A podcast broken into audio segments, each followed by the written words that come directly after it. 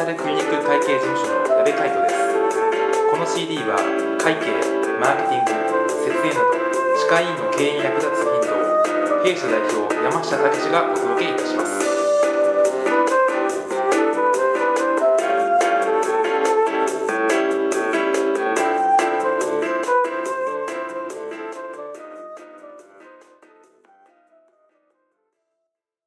本日のテーマは歯科の節税措置法のメリットデメリットです。それでは山下先生よろしくお願いします。お願いします。この措置法というのはどういった制度なんでしょうか？先生よろしくお願いします。はい、えーまず措置法と呼ばれるものなんですけれども、えー、と歯科医院では、えー保険の売上ですね。これが、えー年間の売上で5000万以下。えーの場合にですね、え措置法と言われる、え制度を使って、え税金の計算をすることができます。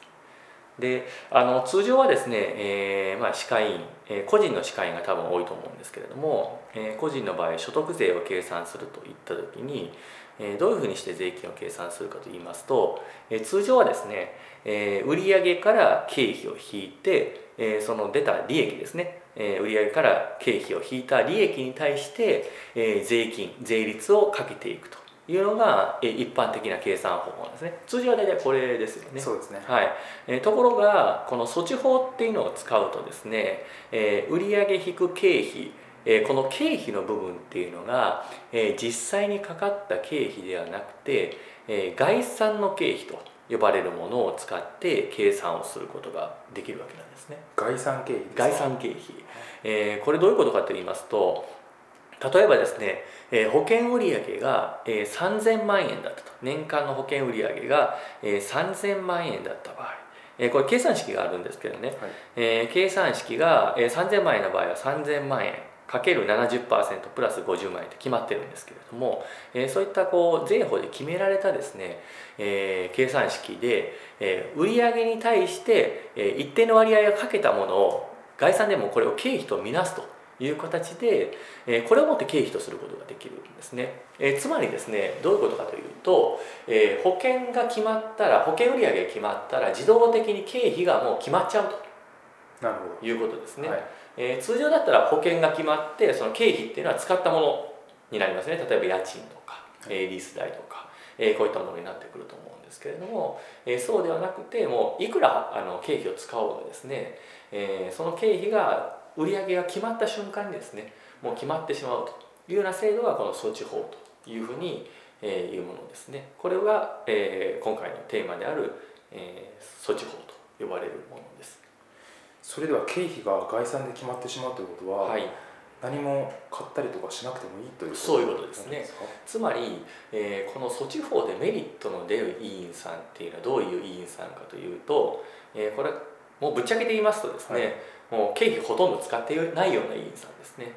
こういった委員さんであれば例えば、えー経費がまあそうですねもう極端な話ですけど年間にまあ売上高5000万円でもう絶対ないと思うんですけど、はい。100万しか経費使ってなかったっていうふうになるとですね、はい。この委員さんのこの所得税の計算をもとにするその利益っていうのはこれ一体いくらになりますかね？100万円しか利益使ってなかった5000万引く100ですからそうですね。4900万円そうですね。ですか。そういうことですよね。あの4900万円に対して税率がかかってくるという形になりますで個人の場合は、えー、と課税所得が1800万円超えると、えー所得税40%、えー住民税10%で約50%という形になるんですけれども、えーこれをもって計算するとですね非常にまあ高い税金がかかってくるわけですよね。ところが、えー措置法を使った場合今の場合で措置法を使ったらどうなるかということなんですけれども、えー例えば保険が5000万だったら、えー保険収入かける、えー、57%プラス、えー490万円っていうこう算式があるんですね、はい。えーつまり5000万円の場合5000万円かける、まあ、57%ですから、まあ、つまり半分以上ですね。が経費として見てくれるわけなんですよ。そうすると実際には経費は100万円しかかかってないんですけれどもその計算式でやると経費は、えー数千万円かかってくるという形で計算をすることができるんですね。つまり利益が、えー実際の利益は4900万円ですけれども、えーそれよりもですね本当は、えーまあ、4900万円あるんですけれどもえーそれよりも、えー低い利益で、えー税金の計算をすることができるいうのがこの措置法と呼ばれるものですね。かなり大きいですね。そうですね、はい。でこの措置法を使われるはい。院さんっていうのは、はい。えーほとんどないというふうに聞いたことあるんですけれども、えー、といやあのうちのお客さんではですねあまり措置法を使っているところ非常に少ないと思うんですけれども、おそらく歯科の業界で見るとかなりこの措置法の先生っていうのは多いと思います。そうなんです。はい、あのうちのお客さんはもう措置法を使っているところ非常に少ないですけれども、えー全国で見ると結構この措置法を使われている先生って非常に多いと思うんですね、はい。えー特に例えば開業してもう10年20年経ってしまうと減価償却の金額っていうのもどんどんどんどん目減りしていきますし経費がだんだん少なくなってくるんですよね。でそうして例えば売り上げが上がらないというふうになってきますとどうしてもその措置法を使った方が、えー有利になるというようなことが結構起きてくる。特に歯科の場合はこれ非常に多いと思うんですねただまあ年間の売上保険売上が5000万円までしか使えませんので、えーそれを超えちゃうと使えなくなるということなんですけれども全体で見るときっと多いと思いますけどね。では逆にこの制度のデメリットっていうのはどういったものがあるんでしょそうですね。デメリットも結構あるんですね、えー例えば今のように、えー非常にメリットを受けられる院さんっていうのはどういう院さんかというと実際のその経費がほとんどかかっていない院さんですね。つまりものすごいこうなんて言うんでしょうね。小規模でやっているような院さんは非常にメリットが出てくるということですね。ところがあのこの制度まず5000万は保険超えると使えなくなっちゃうじゃないですか。はい。だからうちのお客さん結構まあ5000万を超えてるところが多いのでまず使えないっていうのが一点なんですけれども、えー5000万円以下のお客さんでもうちの委員さん非常にクライアントさん非常に少ないんですよねこれ使ってるの。多分今全体のそっちを使ってるのどうでしょうね。1%ぐらい。1%少ない1%ぐらいですかねですね。非常に少ないですよね。でこれなぜかというと、えー措置法を使った時のデメリットがやっぱあるからなんですね。で一番大きなデメリットは何かというとこれはもうマインドが下向いちゃうっていうことなんですよ。下向きと。はい。えー例えばあの歯科の場合はですねこれはあの私、まあ、お客さんにもよくお話しするんですけれども、まあ、非常に、まあ、利益率の高いあのビジネスモデルなんですね。ですんでこれはあの積極的に投資をして売り上げを上げるという戦略を取っていくのが一番えキャッシュが残る戦略なんですよ、うん、ところがなかなかこの売り上げが上がらなかったらですねその経費の部分をいかに削減するかというところを考えてしまうんですけれども、えそうじゃなくてですねえ実はこの経費を使って投資をしてえそれ以上にえリターンを得ていく売り上げを上げていくという戦略を取るのが実は一番あのキャッシュが残るやり方なんですね。お金確かに出ていきますけれども一時的には。ところがまあそれに伴って売上高がどんどん増えていきますからあのどんどん投資をしていかないといけないですね。特にまあ開業してから2年目3年目、えー5年目ぐらいまでは、えー絶対どんどん投資をしていかないといけない。利益が出たらその利益を次の投資に回していかないといけないですね。でそうしていくと必然的に経費、えーこの実際にかかった経費の部分はあの概算の経費よりも大きくなっちゃうことが多いんですよね、ですのでこの措置法を使われる先生っていうのが、まあ、少ないということになるんですね。でこのデメリット、えー先ほども申し上げましたけれども、えーどうしてもそのマインドが、えー下向きになってしまう、えーこれが一番のデメリットなんですけれども、えー例えばなんですけれどもこの措置法っていうのは、えー毎年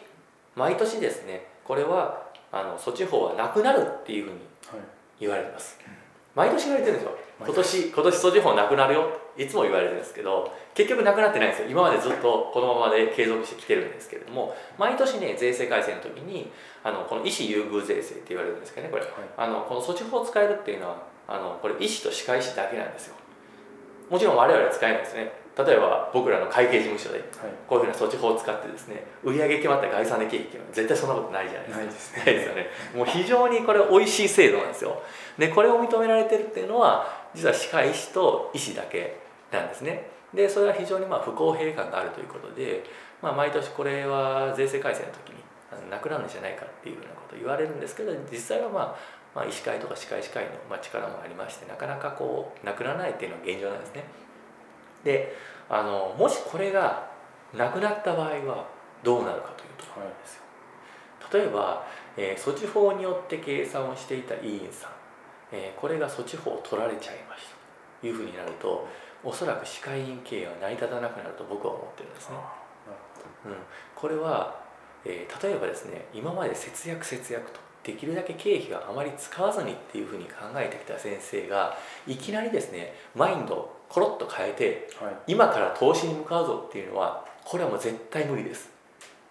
環境は基本的には変えれませんしあの自分の心今までこういうふうにこう節約節約ってきてたのにいきなり投資に向かうっていうのは非常に大きなストレスがかかります。そうですね。ですよね、はい、ですんでこれはまず無理なんです。となってくるとどうなるかというと歯科医の経営が成り立たなくなるというふうなリスクが非常に高いんですね。ですんでそういった例えば措置法がなくなるっていうようなリスクそれとあとはですねそういうふうな下向きマインドになってしまうっていうリスク。でこういったものを考えるとやっぱり措置法に頼ってあの歯科医経営をしているっていうのを私個人的にはですよ、はい、あまりお勧めはしないというふうに思ってますあの日本はまあ資本主義社会ですから資本主義社会のあの経済っていうのは基本的にはお金使った人が勝つようにできてるんですよ。あの小さく投資して大きく儲けるっていうのはあの原理原則からいくとこれありえないですね、はい、うん、あの世の中によよくあの本屋さんとか行ってもあのよくあるじゃないですか。あの1日3時間であの1億円儲けた話とか、うん、よく出てますうまい話。ありますよねああいうの、はい、でもああいうのって一部の本当に限られた天才だけができることであって通常は100万使って1000万売り上げ上げるよりも1億円使って1億5000万売り上げ上げる方が簡単なんですよね、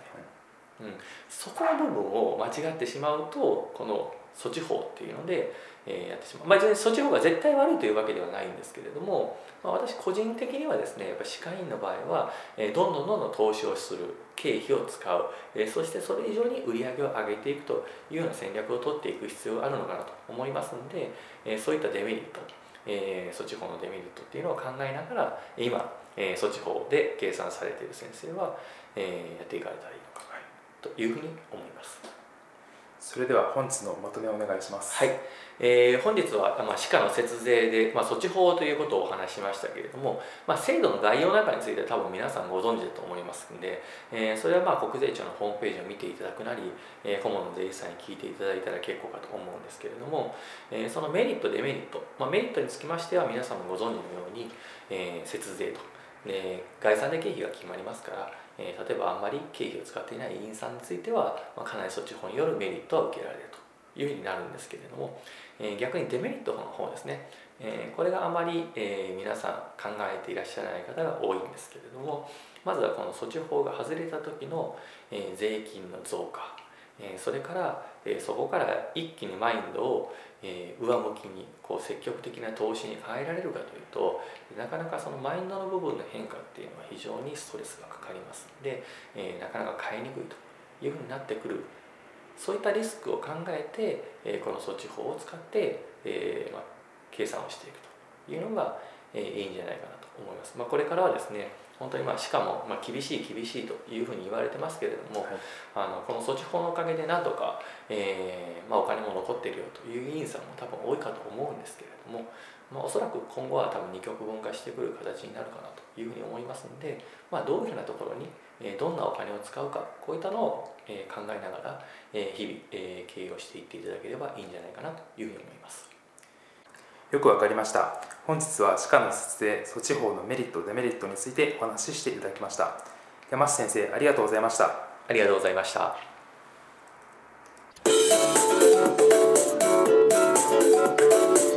皆さんいかがでしたでしょうか？本日学んでいただいたことをぜひ明日からの歯科医院経営に生かしていただければと思います。この CD は歯科医院専門の会計事務所デンタルクリニック会計事務所がお届けいたしました。より詳しいお話を聞きたい場合はフリーダイヤル0120-969-819フリーダイヤル0120-969-819までお電話ください。それではまたお耳にかかりましょう。